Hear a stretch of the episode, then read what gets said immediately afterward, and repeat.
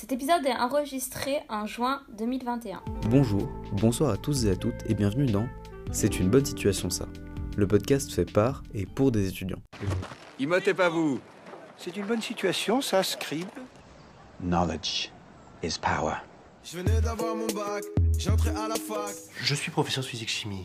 On, on fait déjà des expériences à la pointe de la technologie. Eh mais quand ils pensent, les profs aussi, ils ont été à l'école. Mais vous savez, moi je crois pas qu'il y ait de bonnes ou de mauvaises situations. Bonjour à toutes et à tous. Aujourd'hui on retrouve Jade. Donc euh, Jade, je te laisse te présenter, dis-nous qui tu es, dans quelle licence tu es, euh, enfin quel cursus tu suis, si tu fais une activité sportive, associative ou euh, artistique. Et, euh, et vas-y. Alors, euh, ouais. Euh, alors je m'appelle, bonjour, je m'appelle Jeanne Merouet. Euh, j'ai 20 ans et je suis en double licence histoire anglais, histoire LLCER anglais à Sorbonne Université. Et en parallèle de ça, je, actuellement, je suis chargé de com dans le parti politique Place Publique Jeune. Voilà. Euh, du coup, est-ce que tu peux nous expliquer ton parcours avant ce cursus? Avant ce cursus, moi j'habitais à Rennes. Euh, j'ai vécu toute ma vie à Rennes. Euh, j'ai fait toute mon éducation dans un lycée, dans un établissement privé. J'ai fait école maternelle, école primaire, euh, collège, lycée dans cet établissement. Et j'ai fait un parcours section internationale OIB avec un, des cours intensifs de langue en fait et d'histoire américaine et de littérature américaine. Euh... Ah, j'ai dire pourquoi tu choisis ce cursus? Euh, Parce que à l'origine, je voulais faire la science politique, mais j'ai pas été pris à Sciences Po, ni dans les Sciences Po de province. Et j'ai toujours aimé l'histoire. En fait, euh, le truc, c'est que quand j'ai fait le concours Sciences Po, j'ai pas révisé, donc c'est un peu ma faute. Mais j'avais quand même eu dans les deux concours, à la fois commun et Sciences Po Paris, 13 et 14 en histoire, sans avoir révisé. Et du coup, ça m'a indiqué que j'étais fait pour l'histoire. Et quand j'ai eu la place en histoire anglais, bah, je me suis dit pourquoi pas y aller. L'anglais, c'est un peu comme l'OIB, enfin, ça ressemble dans l'idée. Et, euh, et je voulais être sûr, et je l'ai eu assez tôt, donc je voulais être sûr d'avoir un truc. En fait, quand je partais, je voulais pas attendre de, et de pas être, de pas être sûr d'avoir un. Quand j'arrive à Paris, d'avoir des études, en fait, université. Donc euh, voilà.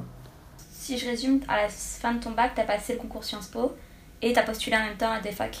Avant ton bac Ouais, le concours Sciences Po, c'est en, février, c'est en février, ouais. Ok, d'accord. Et j'ai postulé à Parcoursup euh, à des facs d'anglais et d'histoire. Et le premier truc que j'ai eu, c'était anglais. Ensuite, j'ai eu à, Sorbonne. Ensuite, j'ai eu histoire. Après, j'ai eu histoire anglais. Qu'est-ce que tu fais précisément dans ton cursus, Jade? Alors, euh, bah, je suis des études d'histoire. Euh, voilà, donc euh, quatre périodes. Enfin, en première année, c'est quatre périodes. Les quatre périodes euh, antiques, euh, médiévales, modernes, contemporains. En deuxième année, dans ma double licence, c'est trois périodes. Parce qu'on a une plus de charge de travail en, is- en anglais. Et en anglais, on a quatre sections, enfin quatre euh, rubriques, blocs, je sais pas. On a de la traduction, de la littérature, de la linguistique, donc grammaire et phonétique, et de la civilisation, donc civilisation américaine et anglaise. Donc voilà ce que je fais en gros. En termes en termes d'horaire, ça te revient à combien d'heures par semaine? Ça fait du 24 heures par semaine, donc ça va, euh, 24-25 à peu près. Mais c'est des heures assez denses. La grammaire c'est 2 heures, la littérature c'est 3 heures. Euh, c'est un peu lourd quand même, hein, mais bon, ça va. Malgré tout, t'aimes bien ce que tu fais? Alors, J'adore l'histoire. Pour beaucoup, l'histoire, c'est vraiment une passion. J'aime beaucoup ça. Euh, mais l'anglais. euh, En fait, j'aurais bien aimé l'anglais, mais j'étais un peu dégoûté comment ils sont, comment ils sont ils nous ont traité les profs pendant euh, l'année Covid là, parce qu'ils n'étaient pas très euh, présents et euh, donc ça m'a un peu dégoûté de l'anglais sur plein de points. Mais en soi, j'aurais bien aimé. Enfin, j'aime bien ce que je fais. Il y a juste la littérature où j'ai du mal parce que j'aime pas être noté sur cette matière. Je trouve que c'est tellement subjectif et, et, à, et à distance, c'est impossible à faire des devoirs de littérature. C'est, je trouve ça beaucoup plus compliqué. Tu peux expliciter en quoi ça consiste, s'il te plaît? Euh, de quoi? La littérature, euh, Ah oui, c'est quoi d'étudier des textes? Oui, en gros, on a premier semestre c'est littérature anglaise et deuxième semestre c'est littérature américaine. Et on a deux œuvres par semestre. Euh, donc des classiques généralement. On, à chaque fois qu'on fait en littérature anglaise, on fait du Shakespeare, une pièce de Shakespeare. Et en littérature en américaine, souvent on fait des poèmes. Mais là, on a fait par exemple La lettre écarlate cette année. C'est un gros classique américain. Euh, voilà. Et, le truc, c'est qu'on fait deux commentaires au texte slash dissert par an, voilà, euh, par semestre. Et, euh, et ça fait le sujet en fait, et ça fait notre note à la fin. Et en fait, c'est ce qui est embêtant, c'est que quand tu fais en direct, quand tu écris en direct, euh, avec le papier devant et t'as le temps, t'as les 3 heures pour écrire, t'as les- moi les idées fusent en fait, parce que dans ma section internationale, j'ai été éduqué à ça. Genre, euh, on avait 4 heures pour faire deux disserts, donc il fallait fuser. Alors que quand tu fais chez toi, t'as le temps de réfléchir, t'as le temps de douter, tu sais perfectionner. Et t'as- en fait, t'as pas envie parce que t'es distrait par plein de choses. Et la littérature, ça demande du focus, de la concentration sur un moment. Et c'est dur de faire un truc sur la longueur. C'est pour ça que ça m'a saoulé en fait. Et c'est mon plus gros coefficient. Donc, euh, ouais. Mais je l'ai eu la moyenne. Donc, euh, ouais. Qu'est-ce que ton cursus t'a apporté? Bah, bah déjà une culture générale pour le coup vraiment. Euh, surtout au- alors du côté de l'anglais c'est la linguistique, c'est des trucs que je connais pas du tout. Tu sais quand on est en CM2 et qu'on travaille sur euh, la proposition subordonnée relative, on la voit une fois dans notre vie et après on l'oublie. Maintenant on fait ça tous les jours. Et, euh, et c'est assez euh, complexe en fait. Et oui c'est assez... euh, En soi, c'est bien, c'est intéressant, mais euh, c'est quelque chose qui, qui, qui est hyper intéressant à, à apprendre en vrai. Parce que on se sent supérieur aux autres parce qu'on sait ça, tu vois. J'allais dire, est-ce que avant d'y aller, ça t'intéressait Déjà De revoir ces trucs-là? Non, je m'y attendais pas du tout à ça. Enfin, je savais pas du tout dans quoi je me lançais en fait dans la grammaire et tout. La phonétique au début, j'aimais bien. Mais euh... Enfin, c'est la, y a juste plein de règles, on s'en doute pas. Et c'est juste là pour l'accent anglais. On fait que l'accent anglais. On n'a pas fait accent américain, ni accent. Voilà. Et sinon, ça m'a apporté euh, en histoire bah, une culture euh, et une passion pour des trucs que je pensais pas être passionné, ou pour lesquels je pensais pas pour être passionné, genre comme l'histoire grecque. Au début, je pensais vraiment pas aimer ça. Et j'ai découvert ça et maintenant j'adore ça. Donc, et puis même si c'est dur d'engranger le, le savoir en ce moment, parce qu'on est distrait et tout, mais euh, ça apporte quand même euh, des bases et tout. euh, donc moi je suis content. Ça, de toute façon, c'est que du positif. Hein, je vais en- je vais je vais rien perdre. À part peut-être mon niveau d'anglais parce qu'il n'y a pas assez de pratique de l'anglais en licence d'anglais. C'est un peu ballot. Mais je crois qu'elle nous en avait parlé du coup, Flavia. Dans son épisode, elle, déjà elle s'était plainte de ça. Elle s'était plainte du fait que elle, ce qu'elle kiffait en anglais, c'était parler anglais. Parce que Flavia, épisode, allez, les auditeurs, allez écouter l'épisode de Flavia, qui a fait la, dans la même licence, L'épisode 3 à peu qui a près. la même licence que Jade. Et elle nous disait elle-même que elle, ce qu'elle kiffait dans la vie, c'était parler anglais. Et que dans sa licence, elle ne parlait pas anglais. Non, on a les cours de civi, c'est surtout du. Pour la grande partie, c'est du cours magistral en gros. Le grammaire, c'est en français, ce que j'ai pas, j'ai pas compris en fait. Le. La traduction, c'est bah, c'est du français. Et la littérature, ça dépend, mais souvent en français. Donc, euh, ouais, c'est hyper décevant pour ça. Voilà, mais. euh, C'est plus la LEA en fait, qui est tournée vers la pratique de la langue. La LCER, c'est littéralement langue, culture régionale. euh, Donc c'est vraiment sur l'étude de la langue en soi et pas sur sa pratique. Donc voilà, ça a fait regresser un peu mon niveau oral en fait, parce qu'on n'a plus l'habitude de pratiquer. Et euh, c'est ça que je compte partir à l'étranger après pour, pour euh, essayer de rebâtir un peu ça. Quoi. Qu'est-ce que tu aimerais faire après du coup? Alors, vaste question. En soi, j'ai pas d'idée de métier après. Je suis très intéressé par la politique. Euh, et j'aimerais bien faire. euh, Eh, futur Macron ou quoi? Alors, plus à gauche. Plus, plus, plus à gauche. Mais un talent dans la politique comme Macron, oui, je serais, c'est sûr. Non, euh, je vais, non, de la politique, donc j'aimerais bien faire un master à Sciences Po. Et euh, soit me tourner vers les affaires publiques, soit faire euh, les affaires internationales, être diplomate. Sinon, être écrivain. Mais ça, c'est ma passion. Enfin, j'ai des passions à côté et j'ai ce que je voudrais faire. J'ai Ah, écrivain, la co- être comédien, ça m'intéresserait énormément aussi, mais bah, je sais pas. C'est c'est très compliqué d'être comédien et Ouais, t'es passionné par plein de choses. Bah ça surtout écrire et jouer. Ça, c'est mes passions, on va dire. Mais c'est compliqué de réussir dedans, en fait. Donc, euh, je me réserve sur des trucs où je suis sûr de pouvoir réussir un minimum pour avoir du confort dans la vie, quoi. C'est compréhensible. Et, euh, et j'allais dire justement sur la politique, tu aurais quelque chose à nous dire, mais ce sera sur du coup ton, le parti politique dont tu fais partie, peut-être qu'on en parlera plus plus tard. Et du coup, j'allais te demander, euh, quelle est ta matière et ou ton prof préféré et pourquoi? Euh, ma matière préférée, ce serait euh, l'histoire antique, l'histoire grecque. Ah oui, ah, je sais, c'est bon. Madame Grégorzik, prof d'histoire grecque en L1 et L3, que je vais reprendre sans hésitation l'année prochaine.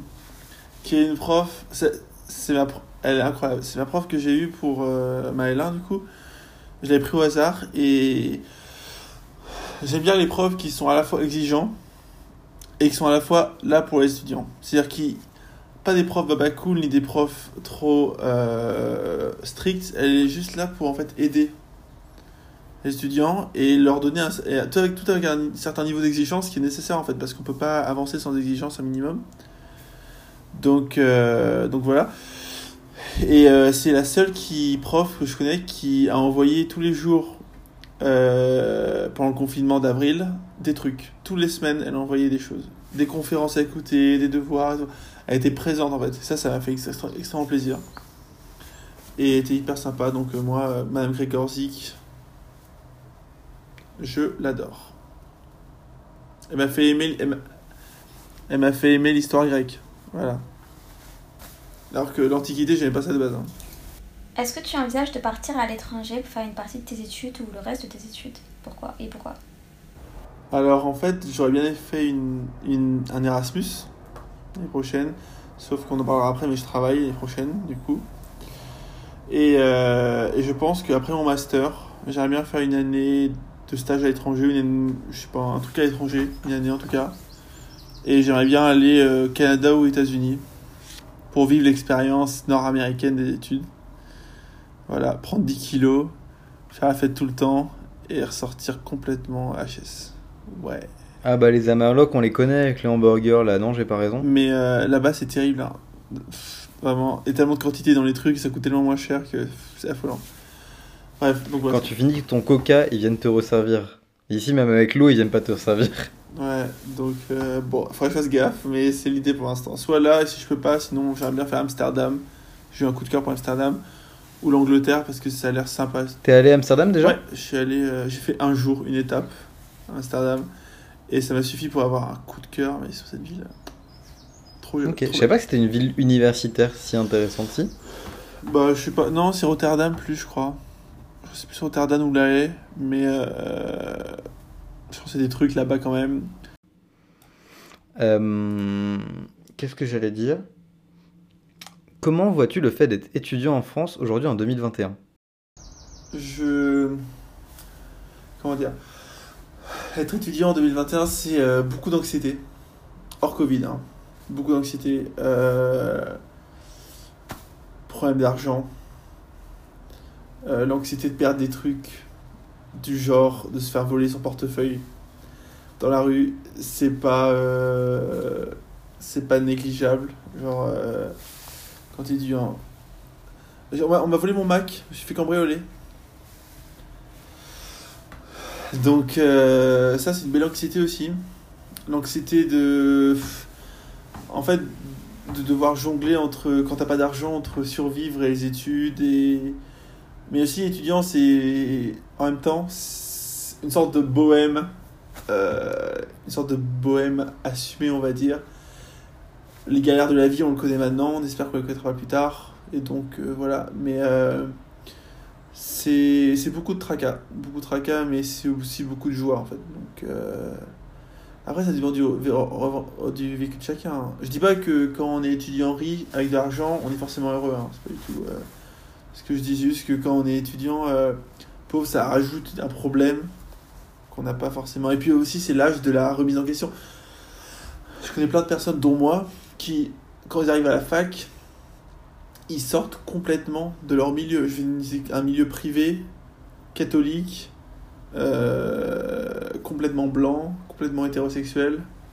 complètement catholique et euh, j'arrive dans mon euh, j'arrive à la fac et c'est un autre monde par rapport à ça et c'est une découverte une remise en question en fait complète donc ouais Non, je suis d'accord, le... ça change grave euh, quand tu passes de... du lycée, collège euh, Ouais, à la fac. C'est vraiment pas du tout la même chose. Enfin, même le cercle social que tu côtoies est vraiment Oui. complètement différent. Euh, Donc, euh, deuxième question, un peu dans le même thème. Que penses-tu de ton établissement d'enseignement supérieur? Alors c'est une très bonne fac déjà pour euh, ses profs beaucoup vraiment ensuite pour son nom c'est un renom et donc c'est sur le dossier ça fera toujours bien. Sorbonne Université. Juste euh, j'en veux beaucoup l'administration.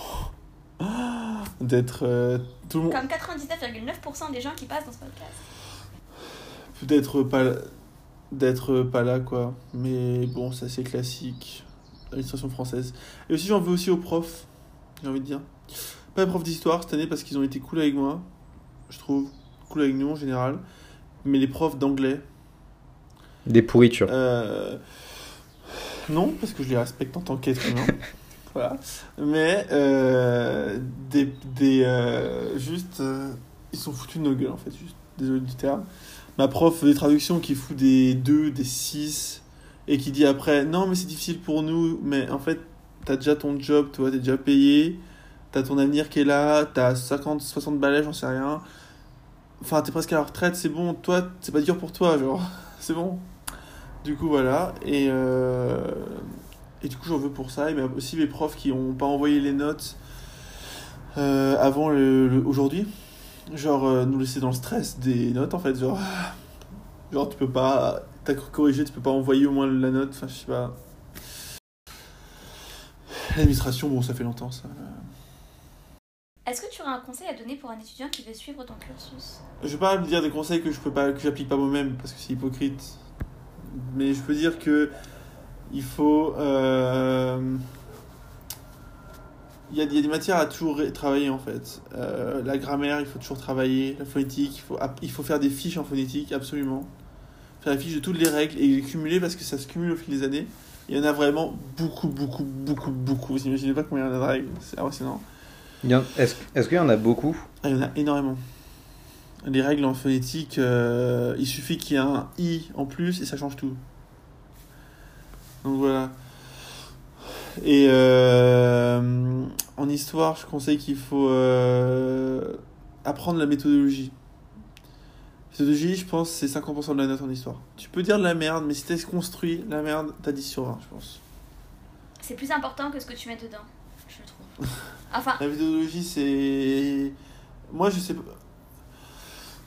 Bah, c'est à, égalité en fait. C'est pas le crawl, c'est la, autant c'est la forme en fait. Parce que les profs, ils, ils, ils cherchent pas à, à trouver ce que. Ils cherchent pas à, à fouiller dans ce que tu écrit pour trouver la chose. Il faut que ce soit mis en face en fait. Et bien formé. ouais, bah, moi je trouve qu'en histoire, en fait, ils vont plus favoriser la méthodologie que les connaissances. Typiquement, tu peux mettre toutes les connaissances de, ta, de la Terre, tu peux écrire une thèse. Si ça suit pas le protocole académique, t'auras pas la moyenne. Alors que si tu suis le protocole académique mais que c'est pas ouf ce que t'as écrit, t'auras 10. Mais t'auras quand même la En moyenne. vrai, je trouve que c'est vraiment moite-moite. Hein. Ah, Parce que du coup, tu vois, j'ai j'ai 10 de moyenne en ayant mis toutes les connaissances possibles. Mais c'est que t'as la méthodologie. Ah, Bah non, j'ai pas la méthodologie, justement, c'est ce que plein de profs m'ont dit. J'ai la Eh bah, méthodologie, t'es elle est tombé dans une classe spéciale de gens gentils parce que moi, crois-moi, la méthodologie je l'ai pas. Ils me disent d'aller me faire un. Euh, vraiment. Bah, mais tu passes. Oui, je passe, mais ce que je veux te dire, c'est qu'au premier Bah, A, bah. faire un- un L1, typiquement, je galérais en dissertation et au début de la L2 aussi. Et en fait, j'avais beau me tuer la tâche de lire des putains de manuels avec des putains de connaissances, j'avais beau essayer de, enfin, selon moi, ordonner mon propos, je comprenais pas ce que eux ils voulaient. Et là, j'ai eu un prof de moderne qui nous a explicité très très très très bien. Bon, il m'a pas mis une super, j'ai pas eu une super moyenne avec lui, mais au moins, il m'a donné la méthode que j'ai pu appliquer et tester dans les autres matières. Et j'ai vu que cette méthode-là, c'était ça qu'il fallait faire. Inch'Allah, je touche du bois, ça va fonctionner l'année prochaine. Et ben là, tu vois, j'ai commencé à avoir la moyenne et plus, voire Et, plus. euh, et ce que je conseille pour la méthodologie en histoire, c'est de toujours, quand tu écris des paragraphes, toujours ramener à l'idée. Même, à- il faut broder. Broder, c'est essentiel. Parce que si tu brodes pas, tu écris trois lignes. Voilà. Il faut broder et il faut euh, toujours revenir à ce que tu veux dire en fait. Il faut jamais éloigner, t'éloigner du sujet. Il- même si t'as un exemple qui peut être un peu loin, un peu éloigné, il faut toujours le ramener d'une certaine manière au sujet, à ta question en fait de base. Et euh, J'adore parce que tu veux vraiment dire aux gens qui peut-être écoutent ce podcast pour aller en licence d'histoire, est broder. oui, mais moi je dis ça à tout le monde. Tu brodes parce que tu, tu répètes, tu répètes d'une d'une façon différente ce que tu dis, mais parce que tu pour mieux expliquer. C'est ça. En fait, à, la fin, c'est ça. C'est exactement ça. À la fin de chaque partie, chaque sous-partie, tu dois dire pourquoi ce que j'ai introduit est pertinent? Parce que ça me ramène au sujet. Voilà. Et tu expliques au correcteur? Ah oui, mais ça c'est pas broder, ça ils le demandent les profs même dans la méthodo. bah oui, mais tu Il faut répètes la même chose tout- en fait. même, même en philo, en Tu littérature, en littérature, Ouais. faut broder un max, c'est essentiel. Voilà. Et surtout si t'as pas d'idée, ça permet de prendre de la place et de pouvoir te faire trouver des idées en- en- sur le passage en plus. Et, euh, et, euh, et le conseil que je vous dirais aussi, c'est euh, il faut pas hésiter. euh, ouais, en, en premier semestre, j'avais une prof horrible en contemporaine, Madame Piquet, qui, qui notait très mal et qui était vraiment pas une Elle s'appelait Madame Piquet? C'est une bonne.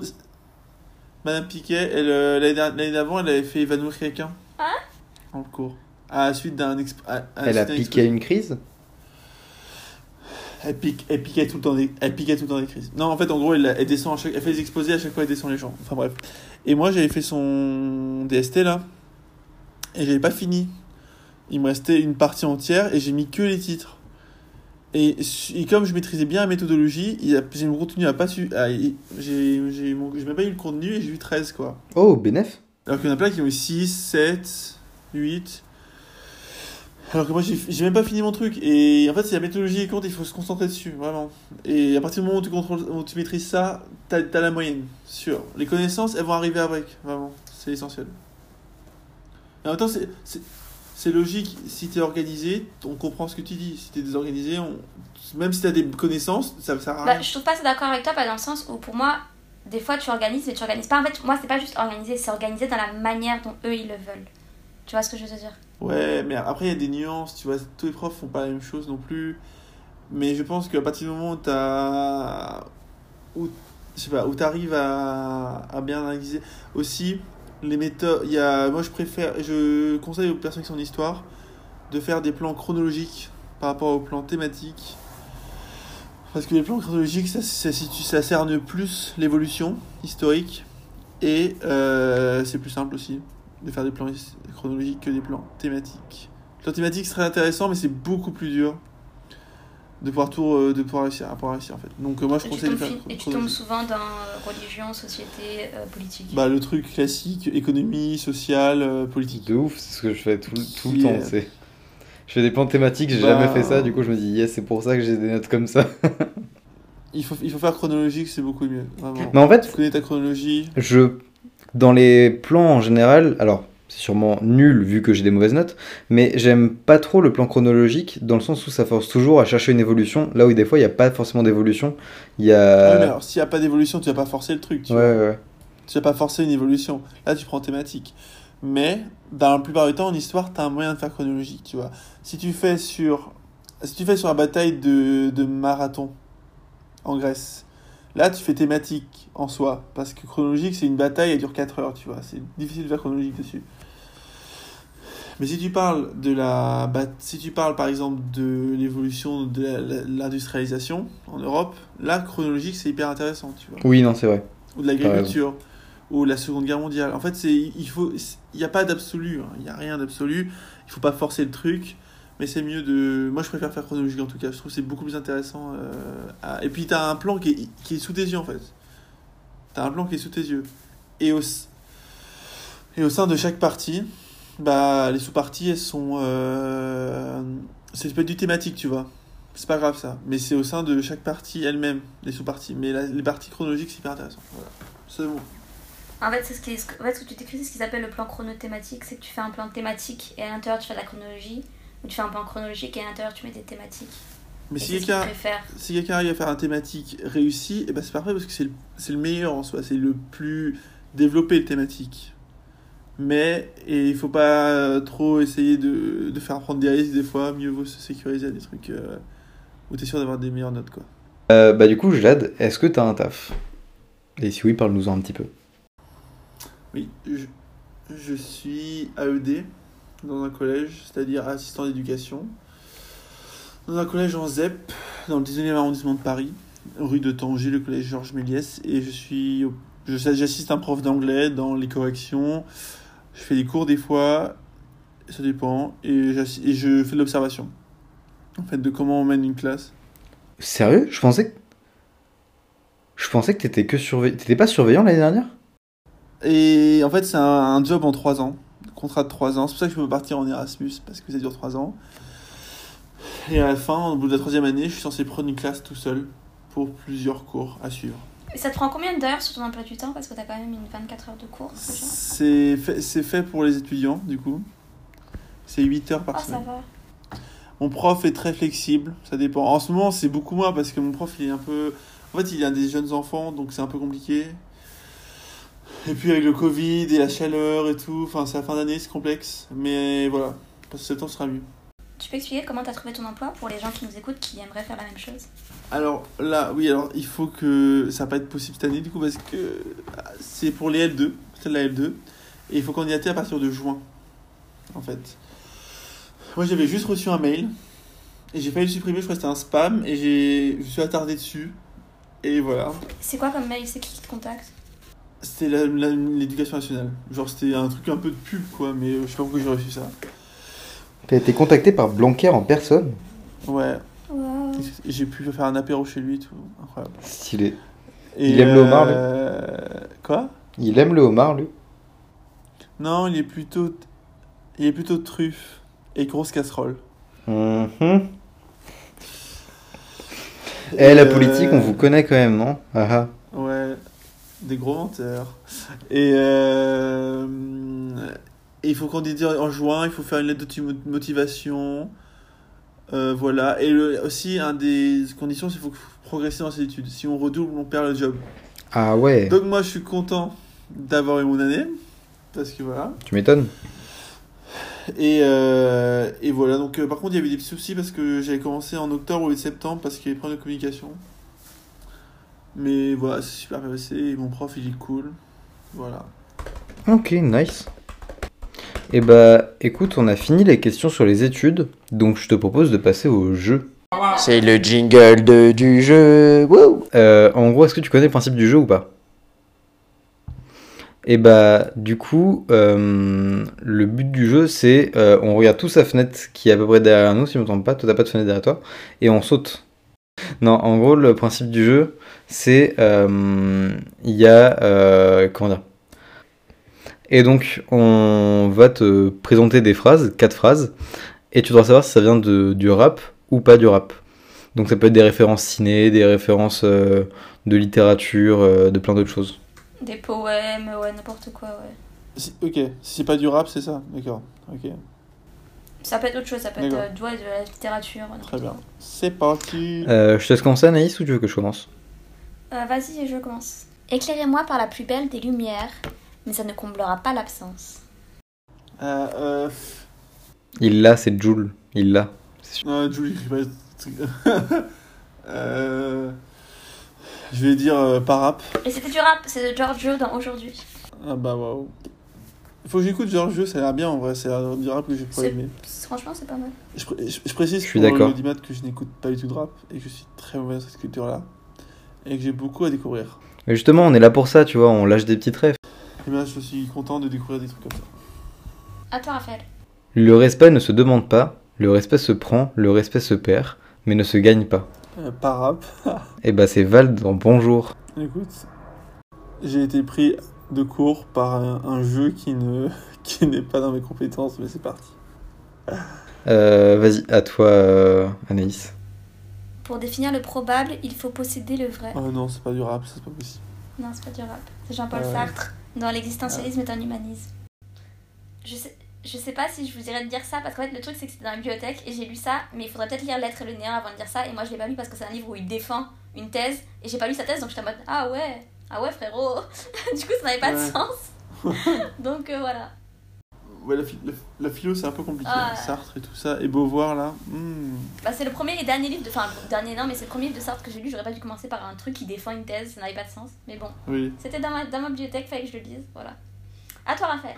Le bonheur est fait de tant de pièces qu'il en manque toujours une. C'est trop mignon. Je veux dire pas rap, et si c'est pas rap, Oscar Wilde, mais c'est pas Oscar Wilde. Et bah c'est pas rap et c'est Bossuet. Bossuet, ok. Non, Je sais pas. attends, non, c'est- t'auras pas l'œuvre par hasard Non.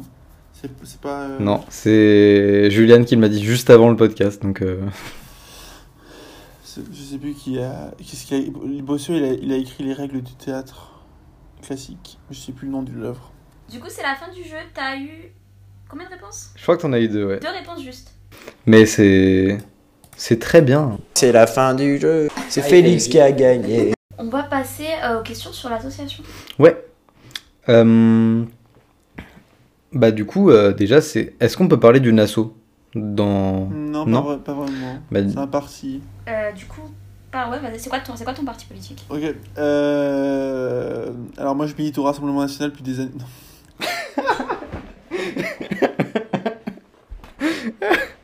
Bah on passe sous un pont là.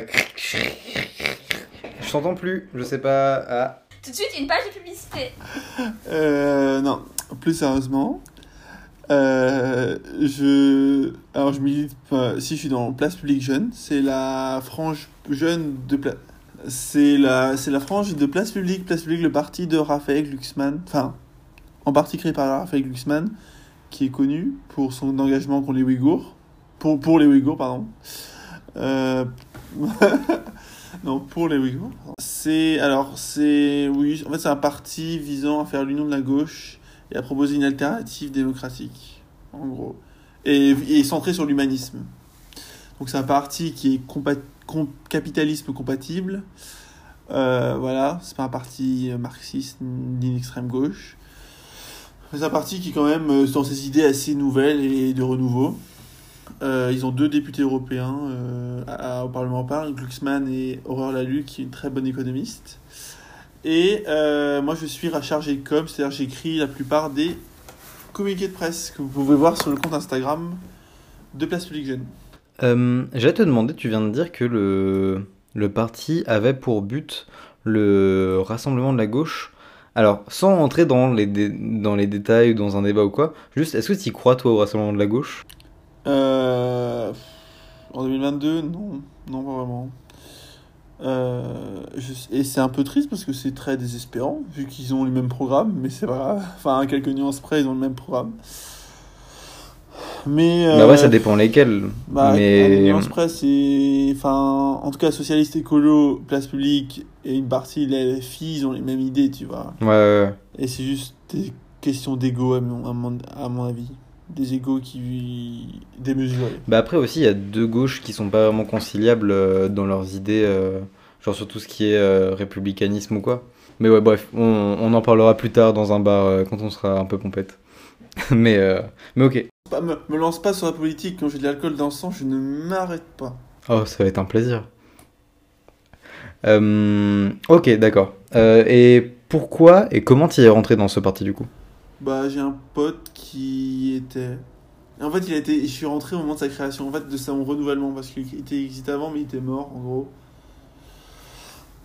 Et il a, il s'est renouvelé avec des gens qui ont repris la main. Et donc, euh, donc je suis rentré comme ça. Et ils m'ont direct proposé euh, la com, parce qu'ils me connaissaient un peu, ils savaient que j'écrivais. En gros, sans vouloir me vanter, j'écris bien. C'est aussi pour ça que j'ai des bonnes notes en histoire, c'est parce que j'ai une bonne plume. Euh, et ça, par contre, c'est difficile à apprendre, mais voilà. Euh, je sais pas pourquoi, comment je l'ai eu, mais voilà. Et du coup, ils m'ont toujours mis, mis là, dans le. Ils m'ont mis dans ce, à ce rôle-là, et j'écris des communiqués de presse assez sympa. Voilà. On me les demande euh, généralement 2-3 jours avant. Je les fais, ils les relisent, et ils publient. Voilà. Ok, mais du coup, t'as répondu à comment, mais t'as pas répondu à pourquoi. Euh, pourquoi je suis rentré à la place publique? Parce que ça fait longtemps que je voulais m'engager dans un quelque part en fait. Et la politique ça m'intéressait. Et j'avoue, j'ai pas. C'est difficile à trouver des. des mouvements qui me correspondaient en fait. Les places publiques me correspondent pas mal en fait. Et il y en a un bon groupe en fait. Oh, faut que j'arrête de dire, faut que j'arrête de dire en fait. Ah là là, stop. Mais la vie est une fête, eh, c'est la bamboche en fait. Paris est une fête. Ernest Hemingway. Voilà. Euh, J'ai jamais moi non plus. Euh, non, juste pour dire que bon, on a un bon groupe, donc euh, Et j'ai un rôle dedans, et ça me plaît, et les idées me plaisent dedans. Donc, euh, juste les. Les, euh, les. En fait, on a des urgences. Et les urgences qu'on, dont on parle, qui sont nos thèmes de prédilection, sont pas. euh, mes urgences. Enfin. Comment dire Ce sont pas mes centres d'intérêt à moi, vraiment. Même si je suis intéressé et je trouve que c'est des causes justes et importantes, comme la précarité menstruelle, par exemple, c'est extrêmement important. Ça. Je dirais jamais le contraire. Je dis juste que moi, j'aurais bien aimé avoir un truc sur la démocratie, par exemple. Mais c'est plus compliqué parce qu'il y a moins de personnes qui sont intéressées dans ça. C'est chaud que dans un parti, les gens soient pas intéressés par la démocratie quand même. Non, c'est pas, c'est pas, c'est pas que c'est pas intéressé, c'est que c'est plus complexe en fait. Genre, euh, Ok. c'est moins dans l'immédiat. C'est et puis question de démocratie, c'est Ouais, bah tu m'étonnes. quand précarité étudiante et menstruelle, tu veux avoir des vraies propositions immédiates. euh, changer la constitution, c'est un peu plus compliqué. Donc euh, voilà. Surtout que tu as écrit une constitution. Oui, j'ai écrit une constitution entière, euh, la sixième République, dont euh, je peux parler aussi très longuement quand je suis bourré. Tu crois vraiment que changer la constitution, ça va changer quelque chose? Je pense que c'est essentiel, Ouais, oui. je suis d'accord. Parce que le, li- le lien avec le peuple, ah, le peuple, j'aime pas ce mot, mais le lien entre les politiques et les gens qui votent, les citoyens, peut être renouvelé pas que par ça. hein. Il y a d'autres questions évidemment, c'est pas, c'est pas que ça, mais c'est central à la Constitution parce que, pour plein de raisons, il faut redonner de la confiance. Et c'est pas avec des petites mesures ou des paroles que ça fonctionne, il faut agir oui, avec une Constitution solide. Ouais, et puis la cinquième fonctionne juste pas dans ces institutions, quoi. Enfin, elle est Elle- complètement elle- bancale. Elle, elle, elle, est obsolète maintenant. Et elle nous conduit sur un, un risque de guerre civile parce que personne ne comprend ce qui se passe. Alors je dis pas que ça va arriver, hein. juste que c'est juste qu'il faut que ça bouge un jour. Euh, du coup, on t'a demandé pourquoi et tu nous avais répondu, je crois. Non? Euh, Depuis combien de... Depuis combien d'entier tu l'as dit aussi, non? Euh, depuis non j'ai pas dit depuis euh, j'y suis depuis janvier. J'y suis depuis janvier en fait. Ok. Ah ouais, c'est hyper récent. Le parti, le, le par- le parti avait été créé pour les européennes. hein. Ok, européennes. d'accord. Et il est renouvelé maintenant pour le place public jeune. Donc, voilà. Ok. Qu'est-ce que, qu'est-ce que ça t'apporte au quotidien? Bah, c'est compliqué à dire. En ce moment, pas grand chose. Et je pense que je vais me mettre un peu en retrait l'année prochaine parce que je sens que les élections présidentielles et législatives, ça va être un carnage. Et, euh, et j'ai peur que ça me pèse un peu psychologiquement. Donc je pense que je vais un peu me retirer. Déjà les régionales, je devais, je devais participer à l'effort des régionales, mais j'ai pas le temps et j'ai pas trop la foi non plus en fait. Pécresse le sang, non? Donc, euh... hmm, oui, je suis avec Pulvar, moi. Ah, il soutient Je suis Pulvar avec Pulvar. Voilà. Nice. Ouais. Et euh, bah donc ouais, je vais mentir un peu, ça m'apporte pas, enfin ça. T'inquiète. Je sais pas, ça... Je sais pas comment dire, c'est une question très compliquée, que je saurais pas répondre maintenant. Mais je sais que je sais que je vais me retirer un peu euh, d'ici quelques temps. euh, histoire de, euh, de pouvoir éviter que ça me pèse trop. J'adore parce que en même temps que tu dis ouais je vais me retirer d'ici pas longtemps, on dirait vraiment un carnet de bord où t'es à la fin de ta vie parce que là t'es un peu dans le noir, on dirait que tu fais ça en secret. euh. C'est trop drôle. Ah j'avoue. Euh, et c'est quoi comme charge de travail? Du coup tu dis que ça risque de te peser l'année prochaine, c'est plus en termes de morale parce que les élections vont pas aller dans le sens que tu imagines ou c'est que c'est beaucoup de taf? Bon, ça va être beaucoup de taf. Bah, les élections présidentielles, ça va être euh, impressionnant, je pense. Et avoir beaucoup de demandes de, bé- de bénévolat, beaucoup de trucs par-ci par-là. Et... En fait, ça va me peser. J'ai déjà beaucoup de trucs à faire l'année prochaine. Ma L3 va être compliquée. Ouais. Je, prends des... je travaille, je prends des cours de théâtre et je veux vivre à côté. Aller au ski de Before. Ouh. Mhm. Et donc, euh, moi, je. Je vais profiter en fait. J'ai pas envie de me prendre trop la tête. Normal. Donc euh, c'est pour ça que je vais m'en tirer, je pense. Mais retirer, je vais rester, mais je vais être de loin. Quoi. Bah comme le proverbe le dit, la L3 est une fête. Et comment ça se passe avec le Covid du coup? Bah, comme on a commencé sous Covid, euh, on a fait que des réunions euh, Zoom. Voilà, tout le temps. Euh, ça a toujours été comme ça. On se réunit assez régulièrement. Mais il n'y a pas eu de. On a fait des manifestations. Il y avait une samedi d'ailleurs contre l'extrême droite. Je suis pas allé parce que euh, j'étais trop fatigué. Et j'avais pas la foi de sortir. Il faisait trop chaud. La foi. pas la foi. Mais enfin, en tout cas, pas dans l'après-midi.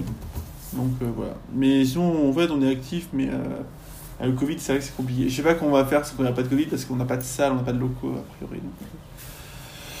euh, Je pense qu'on va rester en Zoom. C'est pratique pour tout le monde en vrai. Pour genre de choses. Ok. Euh, bah du coup, on a fini la partie sur euh, ton parti politique. S'il y a des choses que tu veux rajouter, tu peux. Sinon, on allait passer euh, aux deux questions de la fin. Et bah, c'est parti. Et bah c'est Let's Gong. Alors du coup, euh, laisse place à la question principale de ce podcast, que tu attends sûrement avec impatience.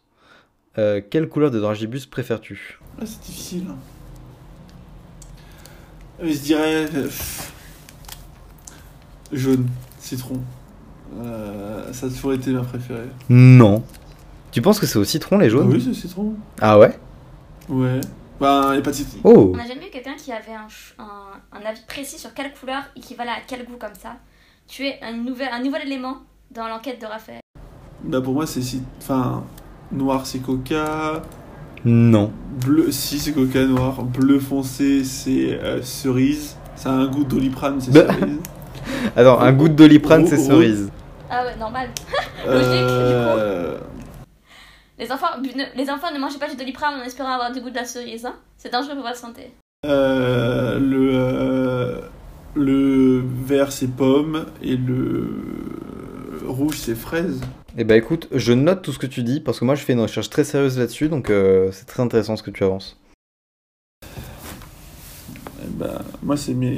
c'est ce que je pense, j'ai toujours cru ça. Alors, si tu me prouves le contraire, ma vie va être complètement remise en cause. Non mais eh, je veux absolument pas chambouler ta life. C'est, tu as absolument raison, Jade. C'est gentil, merci. Eh bah merci. Et je laisse la parole à Anaïs. Et du coup, on passe à la dernière question, qui est la meilleure question de ce podcast. Je le sais, vous le savez. Jade, qu'est-ce que tu ferais si tu n'avais pas peur? Euh,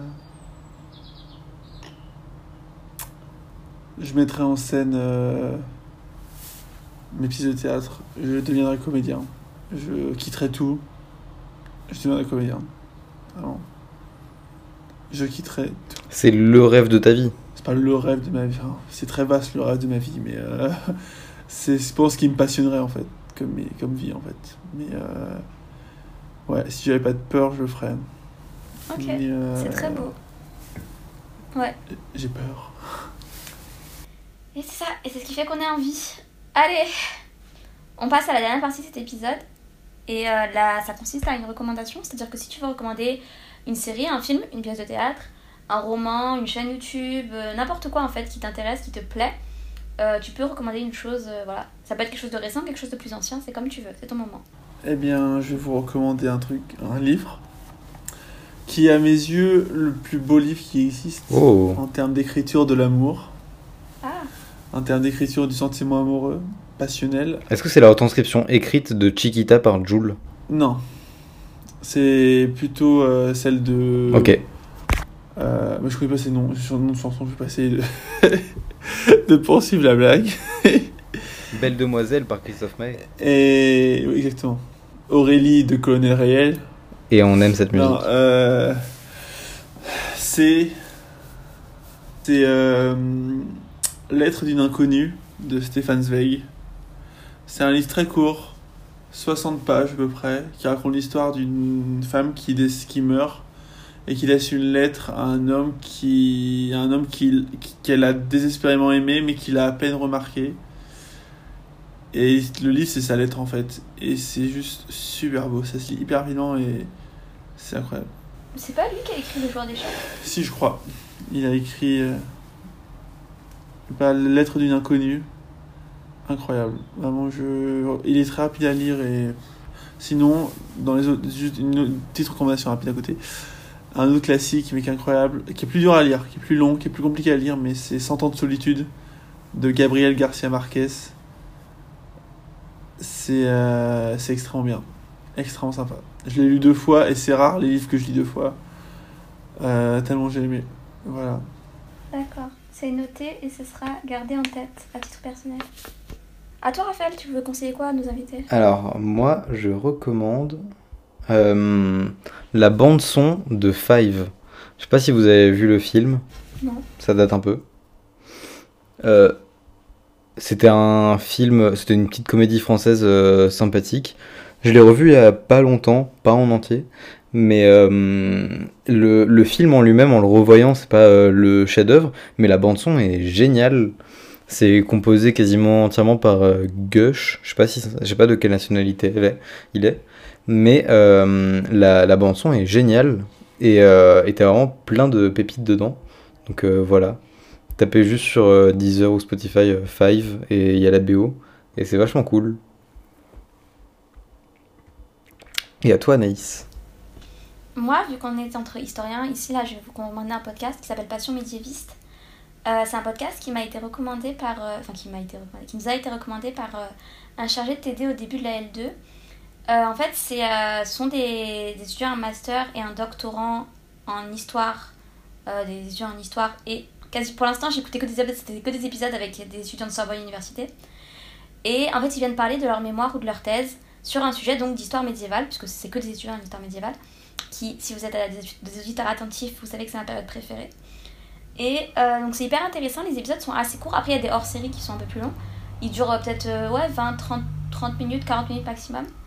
Et, et donc chaque étudiant va parler de, donc de, ça, de, son, de son sujet de thèse de, de mémoire et aussi donner des conseils pour des jeunes personnes qui souhaiteraient se lancer dans la recherche. Et dans le premier épisode, il parle de Monsieur Dumézil, donc c'est qui est argument de podcast de qualité. Voilà. Et donc c'est fait par euh, donc c'est fait par des étudiants pour des étudiants, donc c'est vraiment enfin c'est pas fait par des étudiants, c'est fait par je sais pas je sais qui est la personne qui fait ça, mais ce sont des, des gens qui sont dans le milieu qui qui le qui, enfin, qui discutent de ça, qui en parlent. Donc c'est hyper intéressant, hyper riche et ça vous donne un, un aspect supplémentaire sur ce ce domaine, sur cette période historique. Voilà. Sympa. Je suis déjà sur le site. Ça a l'air sympa. Oui, c'est vraiment bien. J'aime beaucoup leur générique. Et il y a beaucoup de. il y a- Ils mettent beaucoup des- de. Comment dire Je sais pas s'ils mettent beaucoup, mais il- ça leur arrive très souvent de mettre des extraits de Camelot. Ah, gage de qualité. Exact. Bon, bah, du coup, c'est la fin de cet épisode. On remercie Jade d'être venue. Bah, je merci à vous de m'avoir accueilli, ça a fait plaisir. Et euh, on espère que l'épisode vous a plu. Et je l'ai trouvé assez enrichissant. Franchement, il y a, il y a plein de petits tips. Euh, allez, les- allez le réécouter. Faites-nous des vues. N'oubliez pas de lâcher un like, euh, de donner à notre Tipeee. Ouais. Parce qu'on en a besoin. Et, euh, et ben, on vous aime, on vous estime et on vous dit à la semaine prochaine. Bye. Au revoir. Bye. Merci beaucoup, Jade. Bisous. On vous remercie d'avoir écouté cet épisode. Vous aurez tous les liens de ce qui a été abordé dans la barre d'infos ou sur la page du podcast. Ce podcast est rendu possible grâce à la contribution de la Maison des initiatives étudiantes, du soutien de la mairie de Paris et de la faculté de la Sorbonne. Merci.